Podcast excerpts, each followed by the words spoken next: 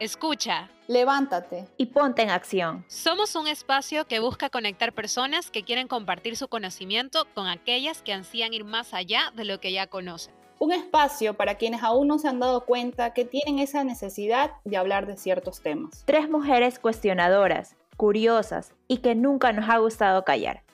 Por eso somos Call to Action. Muchas veces el proceso de convertirnos en adultos puede verse como algo doloroso. Recuerdo que Nick at Night daba un programa que fue hecho en los años 80 que se llamaba Growing Pains. Traducido al español, Ay, cómo duele crecer. Y es que muchas veces se puede sentir así, teniendo muchas dudas, sentirse que estás en medio del camino y tienes muchas vías que tomar y no sabes cuál elegir. A eso súmale la presión de la sociedad, de la familia, de los amigos, de las redes sociales y a veces simplemente se siente que necesitas una pausa. Pero para eso hemos invitado a la psicóloga y amiga personal de la casa, Carolina Mazú, para que nos enseñe y nos haga comprender por qué este proceso no debería ser visto como algo doloroso, que estamos en constante cambio, que el proceso puede y debería ser divertido y que sobre todo nos dé tips y herramientas a utilizar para poder tomar este proceso de la mejor manera posible. Hola a todos, ¿cómo están? En este episodio queremos hablar de algo que puede ser un poco complejo y que al mismo tiempo nos genera muchas dudas e incertidumbre, hablando a veces entre nosotros, como que la generación millennial, comienzo de los, también los centennials. Y para eso hemos, invitado a Carolina Mazú, que es psicóloga, también amiga mía, que trabajó conmigo durante un tiempo en una unidad educativa, para que nos cuente un poco más cómo definiría ella este proceso de convertirnos en adultos y por qué puede convertirse este proceso en algo difícil de transitar. Pero primero, Caro, bienvenida y cuéntanos un poquito más sobre ti. Hola Carla, ¿cómo estás? Yamel, ¿qué tal? Muchísimas gracias por invitarme, por eh, brindarme este espacio también y hablar de temas tan importantes y necesarios también tocar, tanto para todas las etapas que podamos transitar. Un poquito de mí, yo soy psicóloga clínica, eh, trabajé en una institución educativa, entonces tengo como un poco de experiencia de unos seis años aproximadamente con adolescentes y adultos. Eh, aparte de eso, también doy clases de cerámica, hago cerámica a mano y lo complemento con los beneficios terapéuticos que esta, esta actividad y esta práctica brinda. Entonces, bueno, eh, como todos sabemos, es un proceso. La vida es un proceso, ¿no? Y como tal, se encuentra conformada por etapas. Todas estas etapas, o cada una de ellas, contribuye de una manera importante a la maduración psicoemocional. Es por eso que es tan importante como esa transición. Todas las transiciones tienen su, su importancia y más que nada también esta tan decisiva como es de la adolescencia a la adultez. La verdad, Caro, eh, me, me, llena como que mucha alegría. Primero poder tener en este, en este episodio a una persona que, por un lado, trabaje en ayudar a los jóvenes a, a llevar adelante el procedimiento de crecer, porque seamos realistas, crecer no es fácil. Y sobre todo, y lo sé porque amigas han estado contigo, eh, poder también trabajar, eh, manejar un poco ese tema de, de, de, la terapia, tal vez a través de de, trabajar con la cerámica. O sea, eso tal vez lo vayamos a tocar un poco más adelante, pero, pero qué lindo que puedas conectar dos cosas para ayudar a distintas personas en distintas etapas a sobrellevar eh, el proceso, que no es fácil, pero igual como que nos llena muchísimo, que es crecer. Y bueno, entrando un poco a este tema del crecimiento, un poco y tal vez alejándonos un poco de, de la adolescencia y entrando nuevamente a este tema de de ser adulto, del proceso en donde uno comienza a reconocer ser que ya es un adulto. Recuerdo que en algún momento de la vida una amiga me, me recomendó un libro que se llama Defining Decade, eh, que habla mucho el por qué lo que haces durante tus 20, todo, desde los 21 hasta los 29, 21, 30 años, resulta ser súper importante porque van a impactar mucho hacia eh, lo que logres en el futuro. Y realmente leer este libro me, me gustó mucho porque de alguna manera me hizo entender que sí, frases como YOLO, de que sí, solo se vive una vez en la vida, sí son importantes y te recuerdas que hay que disfrutar los 20, pero también te recuerdan hasta cierto punto de que si ya tienes 27 años, eh, no siempre vas a poder vivir con tu mamá, no siempre eh, el dinero no nace de los árboles y ya somos un adulto. Y yo sí siento que hasta cierto punto tenemos compañeros entre 25, 30 años o ya teniendo un poco más arriba que dicen, ah, no pasa nada, la vida hay que tomarla relajado y no sé qué. Pero la verdad, ahí nace mi pregunta. O sea, creo que este libro eh, se, lo hizo una, em, una psicóloga también, si no me equivoco. May se llama creo que tiene mucho fundamento a, a, decir por qué realmente los 20 importan, pero realmente está bien, está mal que ya está a cierta edad, entre los 20, y 25, 30, nos sigamos tomando las cosas a la ligera o este libro contiene eh, bastante fundamento de que, hey, ya, maduren. Sí, sí, sí, realmente no me he leído el libro, sí lo he escuchado, eh, sé un poco de él, más o menos de qué se trata. Eh, como el objetivo al que quiere llegar y también el público al que llega, que muchas veces son los adolescentes eh, justamente en esa transición de, de, convertirse en adultos. Y bueno, como empezando sí quisiera como aclarar que, que el ser un adulto se entiende desde varios puntos de vista. Como somos un ser integral, entonces lo entendemos desde varios puntos de vista. Como la parte biológica, nos encontramos ya orgánicamente desarrollados, desde un enfoque económico también, gozamos de más independencia y por ahí pues solvencia también económica y desde una perspectiva psicológica somos mucho más capaces de responsabilizarnos por nuestras acciones y de una u otra manera también aportar al medio social en el que vivimos o en el que nos desarrollamos. Entonces, como vemos, son varios puntos que reposan sobre una misma persona y esto suele convertirse o suele ser una etapa que se espera de realización, de realización en varios ámbitos.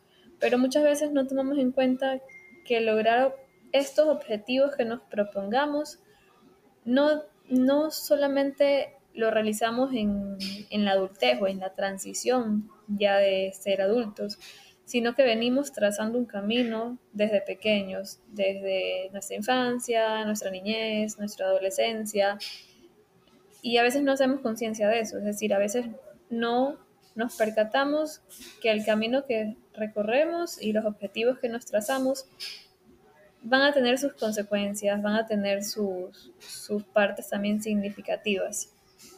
Entonces, sí, exactamente, al vivir de una manera que uno dice YOLO, eh, frase tan conocida también por los adolescentes en, cierto, en cierto momento, no es necesariamente negativa, pero hay que saberlo vivir desde una parte responsable, desde una conciencia plena. Es decir, voy a vivir el día a día, pero de qué manera lo voy a vivir, de qué manera lo quiero construir, eh, de qué manera voy a aportar a mi vida y a la de los demás. Entonces es ahí donde tenemos que detenernos a reflexionar un poco más, a pensar un poquito más sobre cómo lo vamos a hacer, sobre qué objetivos tenemos, eh, a nivel profesional, a nivel académico, a nivel personal también, porque pues también es una etapa en la que las relaciones suelen formalizarse, como suelen poner o decir la sociedad, pero no todos tienen ese mismo objetivo, o sea, no todos venimos a la vida con un mismo objetivo o una misma misión. Entonces también es cuestión de ir encontrando nuestro propósito. Claro, y sobre todo yo diría que creo que hasta cuando llegas a la universidad tal vez como que sientes eso que vas tal vez siguiendo pasos ya precreados en la mayoría de los casos. Pero luego que te gradúas de la universidad vienen muchos más cuestionamientos de, por lo menos a mí me ha pasado y sé que a muchas personas a mi alrededor les, les pasó, les sigue pasando, de ¿y ahora qué voy a hacer? Y nos dejamos influenciar mucho por lo que el sistema, la sociedad, las redes sociales, la familia te dice que es lo correcto, como que cuáles son los siguientes pasos y te dejas influenciar mucho por eso de que lo que los demás esperan de ti, pero como tú bien decías, a veces no, no eres consciente de realmente qué es lo que tú quieres y, sí, suele, sí, suele escuchar como tu propósito. Entonces, ¿cómo tú dirías que, que tal vez qué herramientas, qué, qué técnicas, qué actividades tú le recomendarías a las personas que nos están escuchando para que tal vez empiecen a darse cuenta realmente cuál es su propósito, qué es lo que quieren hacer, hacia, hacia dónde dirigirse, como que cómo responder estas preguntas cuando a veces tienes una nube llena de preguntas en tu cabeza y no sabes qué camino tomar o qué hacer. Sí, realmente eh, es como una etapa donde solemos poder ubicarnos. Ok, ¿qué hacemos? ¿Qué quiero hacer? Si lo que quiero hacer o lo que estoy decidiendo hacer viene desde mí, o sea, desde mi persona, o viene desde alguna creencia que me han inculcado mis padres, viene desde una presión social de mis amigos, eh, viene desde mi trabajo o, o mi futura profesión, o sea, desde dónde viene, ¿no? Si es que lo hacemos con una motivación únicamente extrínseca, posiblemente en el camino nos cansemos, posiblemente en el camino no seamos totalmente felices. Entonces la motivación constantemente tiene que ser intrínseca, es decir, internamente, y también efectivamente, pues como todos los seres humanos, necesitamos una motivación también de la parte externa, pero es como un punto medio, es poder encontrar un equilibrio entre esos dos espacios. Eh, Considero igual que la mejor manera de aprender es por medio de la experiencia. Es decir, nos damos cuenta que la vida no es lineal desde la adolescencia. Nos damos cuenta desde la etapa de la adolescencia, pero nos cuesta aceptarlo. Es un poco diferente. O en algunos casos también no le prestamos atención cuando somos tan adolescentes, eh, hasta que ganamos un poco más de madurez. Y es ahí donde vamos siendo más conscientes y conociendo la importancia de conocernos a nosotros mismos, de poder eh, tener ese como esa profundidad de, mis gustos, de mis habilidades, también de mis debilidades, para a partir de ahí poder lograr los sueños o, o las metas que yo me pueda, me, me pueda trazar, me pueda imaginar o yo anhele, ¿no? Entonces, lo que se trabaja mucho con los adolescentes también que están en esta transición es eh, poder realizar un proyecto de vida. Entonces, ese es como uno de los puntos ideales. Dentro de ese proyecto hay que verificar primero poder cumplir nuestros anhelos.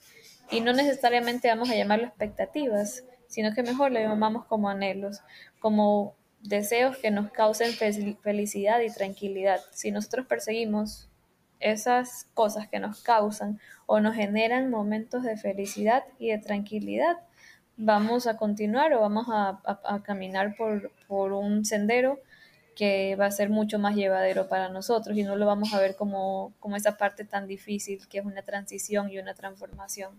Total, totalmente, Caro. O sea, algo que justamente eh, conversando, porque la verdad es que este nuevo enfoque que le hemos tratado de dar al podcast sobre crecer internamente nos ha llevado a, profundizar en distintos temas y justamente el día de, hoy le comentaba a, Carlita de alguna manera lo importante que es como que saber, por ejemplo, en lo profesional, que hacia dónde te quieres dirigir. Por ejemplo, yo quiero ser gerente de operaciones de una gran empresa multinacional.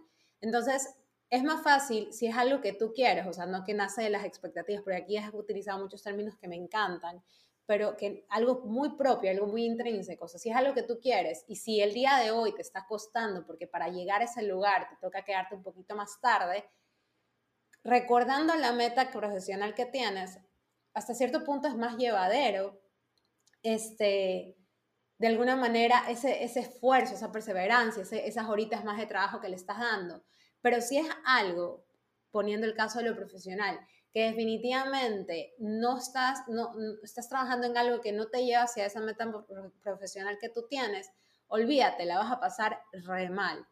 Y me gusta mucho porque algo muy clave que, que destaco de, de, de, todo esto es lo importante de saber hacia dónde quieres ir y que ese, esa meta que te establezcas nazca de ti.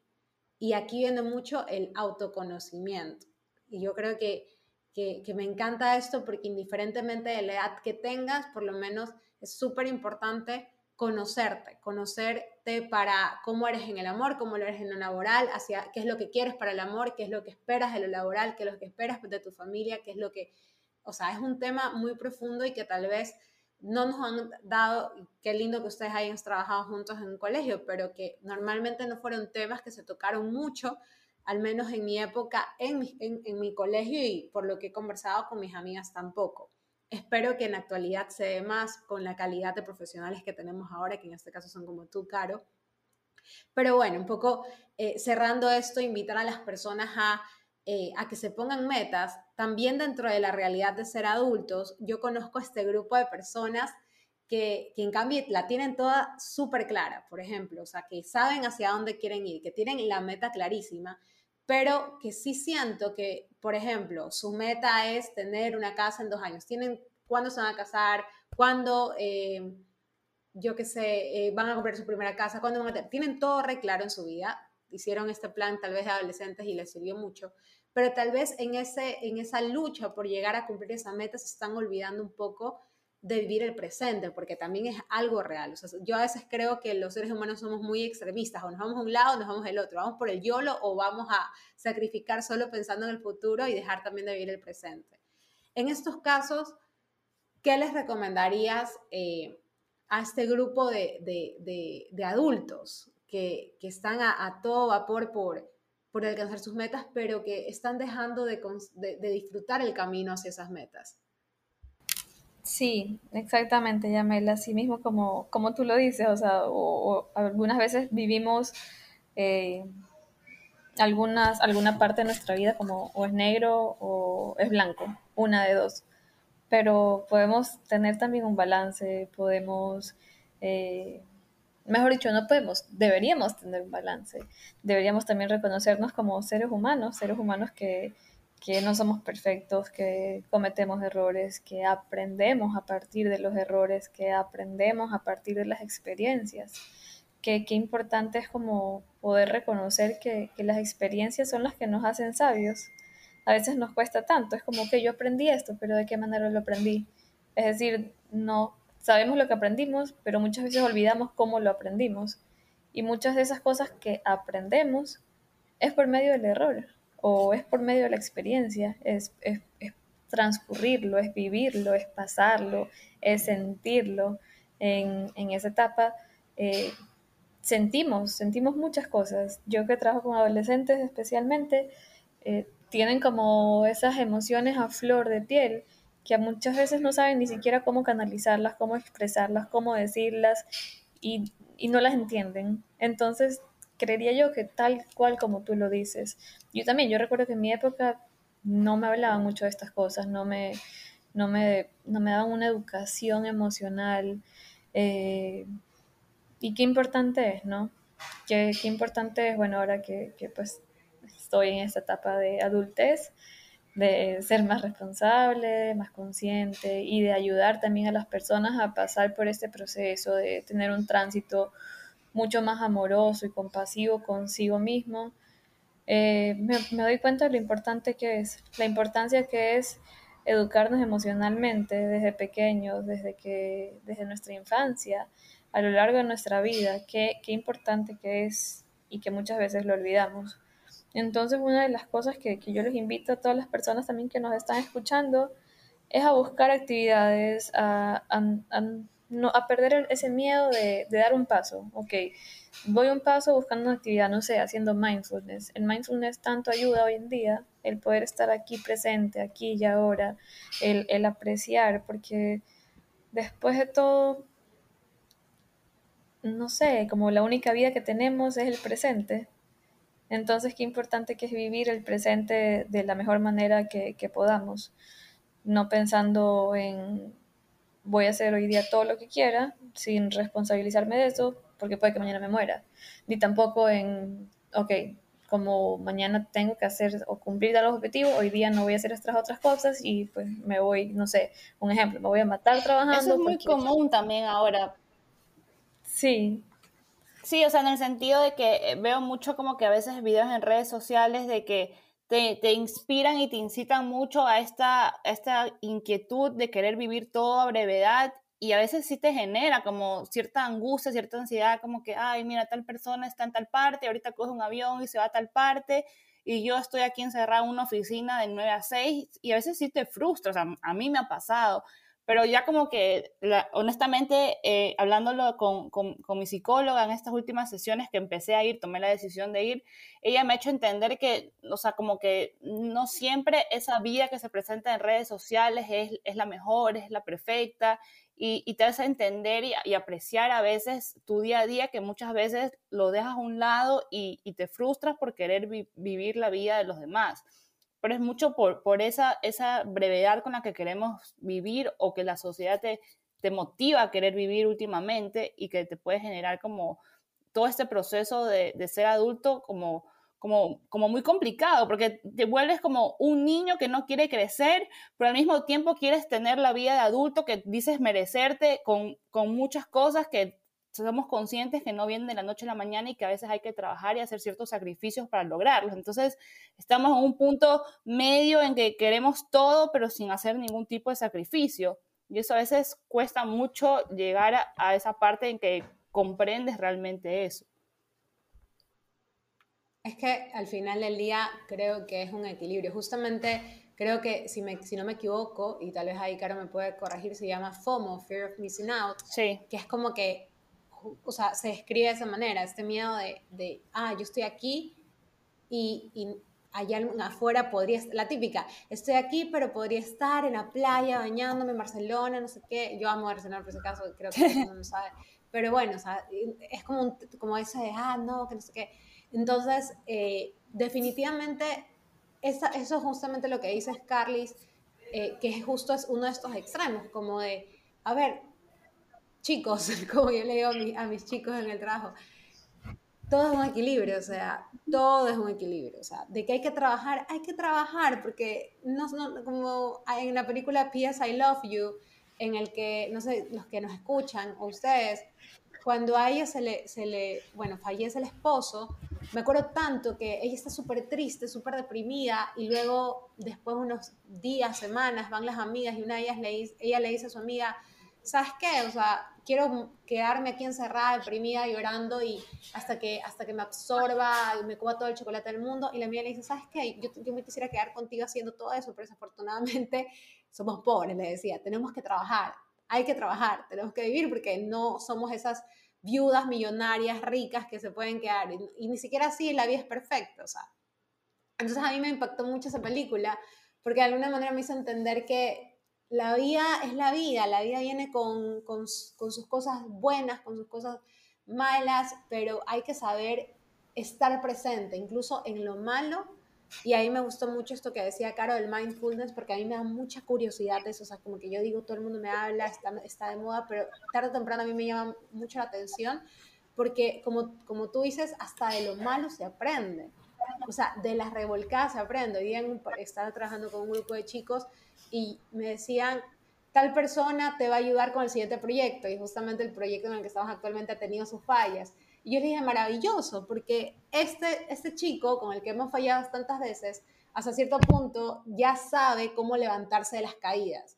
En cambio, alguien que definitivamente nunca ha caído, ¿cómo, cómo sabe levantarse? Entonces creo que pero como no estamos conscientes del día a día, que eso es el otro lado, también a veces por trabajar de más o por estar anhelando cosas que no tenemos, nos olvidamos de lo rico que es vivir el presente. Y eso me lo repito yo todos los días. Al menos mi chico me dice, para y deja de enfocarte como que en el futuro, pero súper, o sea, a mí me llama mucho la atención esto del mindfulness. Creo que serviría para los que viven el YOLO o viven en el extremo de ir corriendo detrás de, sus metas. O, o me equivoco, Caro. Sí, totalmente. Justo los ejemplos que, has puesto suelen pasar. Son, son como el día a día entre, entre todo el mundo, entre todas las personas. Y, exactamente, a veces nos olvidamos que, que, lo único que tenemos es el presente, ¿no? Y, y qué valioso que es el, poder vivirlo de esa manera.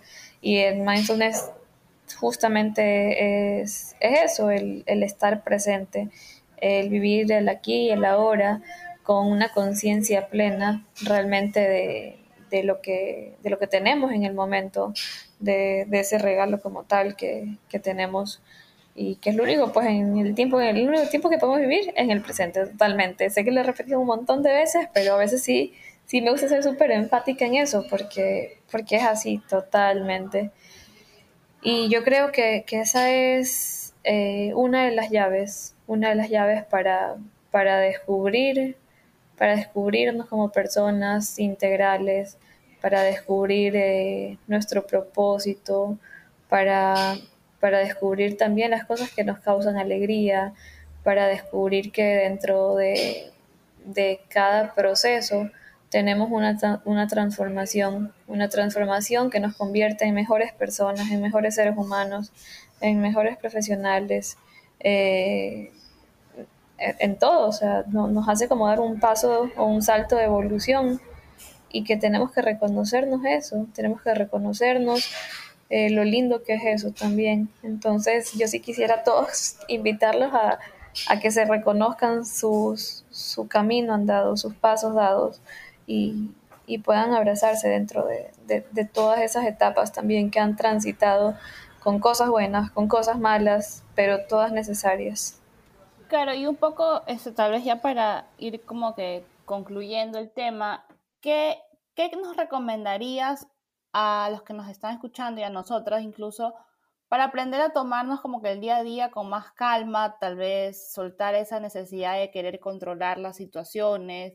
Mucho se habla últimamente de, a veces la gente dice, sí, vivo con estrés, tengo full ansiedad. A veces ni siquiera realmente han ido a un psicólogo a, que realmente les diagnostique, simplemente lo repiten porque lo escuchamos constantemente y lo repetimos porque es fácil. Otros sí realmente eh, lo tienen o, lo hemos tenido por, tal vez por situaciones particulares de la vida. Pero en ese caso, ¿qué actividades, consejos, recomendaciones, tips nos, nos puedes dar para precisamente tomarnos las cosas con, con, calma? Porque a veces es fácil decirlo, pero realmente aplicarlo en tu vida diaria no siempre puede ser un proceso tan fácil y llevadero. Sí, totalmente. Mi primer consejo es vengan a mis clases de cerámica. no, mentira. O sea, bueno, sí, en serio. Pero aparte de eso, hay algunas actividades que... No, sí, por favor, no, cuentan, no, sí, cuéntanos un poco sobre Hay algunas eso, actividades, sí, que podemos hacer, entre esas, tomar un, taller de cerámica, pero mm, les voy a nombrar varias para que tengan opciones, ¿ya? Eh, puede ser realizar alguna meditación para las personas que sienten que pueden intentarlo. Muchas personas me han dicho que, que es muy difícil como para ellos meditar, eh, porque lo ven como inalcanzable, lo ven como un estado de quietud total y cero pensamiento y realmente no es así. Dentro de la meditación pueden haber pensamientos y lo importante es no dejar que esos pensamientos nos controlen, porque cuando eso empieza a pasar, no solamente en una práctica meditativa, sino en la vida, cuando los pensamientos nos controlan, no podemos vivir siendo controlados por nuestros pensamientos, más bien nosotros somos quienes tienen que controlar los pensamientos, ¿no? Entonces es como esta disyuntiva. Aparte de eso, también alguna otra actividad eh, o bueno, más que actividad, es poder tener una red de apoyo, una red de apoyo consistente. Lo importante que es tener personas, seres queridos, eh, cercanas a nosotros que, que nos puedan alentar, que nos puedan motivar, que nos puedan acompañar. Porque a veces no necesitamos una palabra, veces únicamente necesitamos alguien que nos escuche o nos preste un hombro para llorar también. Entonces, importante también es una red de apoyo. Otra, otra, otra actividad podría ser, sí, un taller de cerámica. Justamente ese es mi proyecto eh, con Cerámica Alma.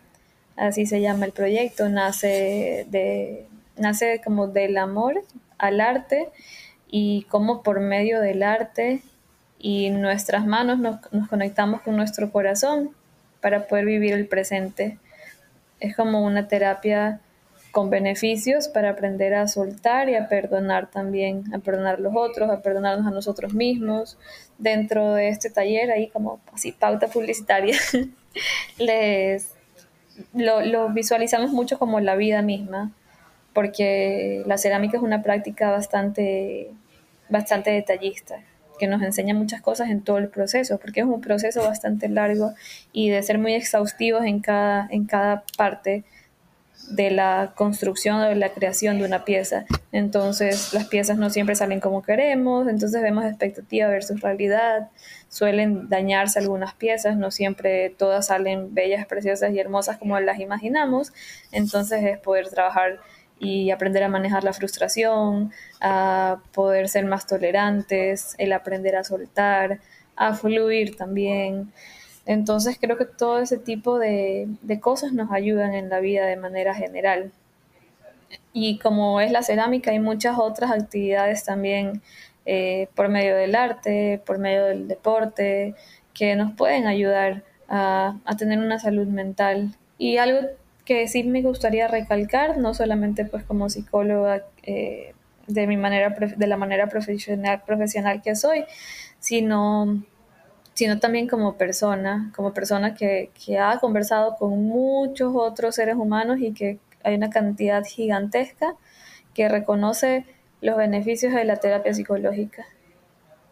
Asistir a terapia es tan importante como asistir a cualquier otro doctor. Asistir a un psicólogo es tan necesario para nuestra salud, tanto mental como física, como asistir a, cualquier otro eh, profesional de la salud en general. Entonces, sí, podemos tomarlo en cuenta, podemos eh, pensarlo y asistir, asistir sin miedo eh, y confiar también, confiar en nosotros mismos, confiar en nosotros. Qué maravilloso, Caro. Creo que yo sé que de alguna manera el episodio era un poco hablar de este proceso de hacia, hacia ser adultos, pero creo que cualquier proceso, incluso cuando estemos viejitas o cuando éramos adolescentes, no sé, o sea, lo importante que es, creo que hemos hablado mucho, el estar presentes, el vivir nuestros procesos, me quedo mucho con eso, porque es algo que gracias a Dios eh, y los tips que nos hizo ahora último, esto de tener tu, tu, grupo de apoyo, yo le agradezco a la vida a Dios que tengo un grupo de mujeres, en mi caso, que, con el, que, puedo conversar ese tipo de cosas. No son amigas entre ellas, pero son mis amigas. y, soy, muy feliz de eso, porque puedo conversar de, aceptar los procesos de la vida que cada uno está viviendo y cada vez que tenemos cuestionamientos entre nosotras hablamos y que todas aceptamos de alguna manera que en algún momento fuimos a terapia. Lo que, lo que sí agrego a esto y, y, te, y te acompaño es que no es necesario como que también estar en un momento difícil como para ir a terapia. Terapia es para como, como ir a hacerte esos exámenes anuales. Así, así, de, así de sano, así de saludable por ti mismo va esto. Así que qué lindo, qué lindo episodio donde pudimos reconocer, creo que mucho, eh, muchas cosas a la vez, pero al mismo tiempo creo que el, el, mayor mensaje de esto es conecta contigo, conecta con tu presente, conecta con tu proceso, que y, date cuenta en la etapa que estás y sé consciente. En el momento en que nosotros comenzamos a ser conscientes con uno mismo, yo creo que, que las verdades es como decirnos las verdades a la cara, ¿sí? pero a veces decirlo a alguien que muchas veces nos da la gana de decir como que tantas cosas a una persona es como ponerte al frente de un espejo tuyo y decirte, esto estoy viendo, esto soy, puede ser que esté bien, si está bien, perfecto, sigamos por ese camino, si está mal, ¿qué voy a hacer? Y si, y si está mal, incluso, ¿a quién puedo acudir? Así que no sé, me deja mucho, mucho para reflexionar a mí. Espero que a todas las personas que escuchen el episodio también. Y, nada, que muchísimas gracias, Caro. También increíble lo que haces con la cerámica. Me encantó mucho, sobre todo porque siento que al, momento que tú vas este, construyendo una pieza, vas reconociendo que así mismo se va formando una vida. Y, y es una experiencia maravillosa que creo que en cualquier momento también nos uniremos a hacer con las chicas del podcast. Meli nos acompaña, pero ¿por qué no ir en combo a vivir esta experiencia? También como relajarnos entre las locuras que cada uno está viviendo en esta vida. Muchísimas gracias por acompañarnos, Caro, que fue maravilloso tener esta conversación contigo. Sí, así es, Yamel. Muchísimas gracias también a ti, a Carla y, y a Meli, que bueno, no está en este momento, pero gracias a las tres también que forman parte de este podcast. Y y por invitarme, por abrir estos espacios, por generar estos espacios también que son de tanta ayuda y que ayudan a un montón de personas que están escuchando con ciertas cositas pues que, se van diciendo, que se van conversando, creo que es muy interesante y están invitadísimas cuando quieran, pueden venir, de verdad que como tú lo has dicho, es como esta creación eh, como una vida misma realmente, entonces cuando quieran son bienvenidas siempre. Esperamos que después de haber escuchado esta conversación con Carito, pongamos en práctica juntos todos los tips y herramientas que ella nos dio y sobre todo, como lo repitió varias veces en el episodio, nos enfoquemos en vivir en el presente, que al final es lo único que tenemos. Pero antes de terminar, quisiéramos invitarlos a seguirnos en Instagram como Calling to Action y en Twitter como CTA-S, a suscribirte en Spotify o Apple Podcast para que siempre estés atento a todos los nuevos episodios que subimos cada martes. En nuestras redes encontrarás contenido que resume cada episodio. Esto siempre gracias a nuestro primer auspiciante Massive, una agencia enfocada en conectar marcas con personas para influenciar decisiones de compra. Así que bueno, nos esperamos y nos vemos el próximo martes.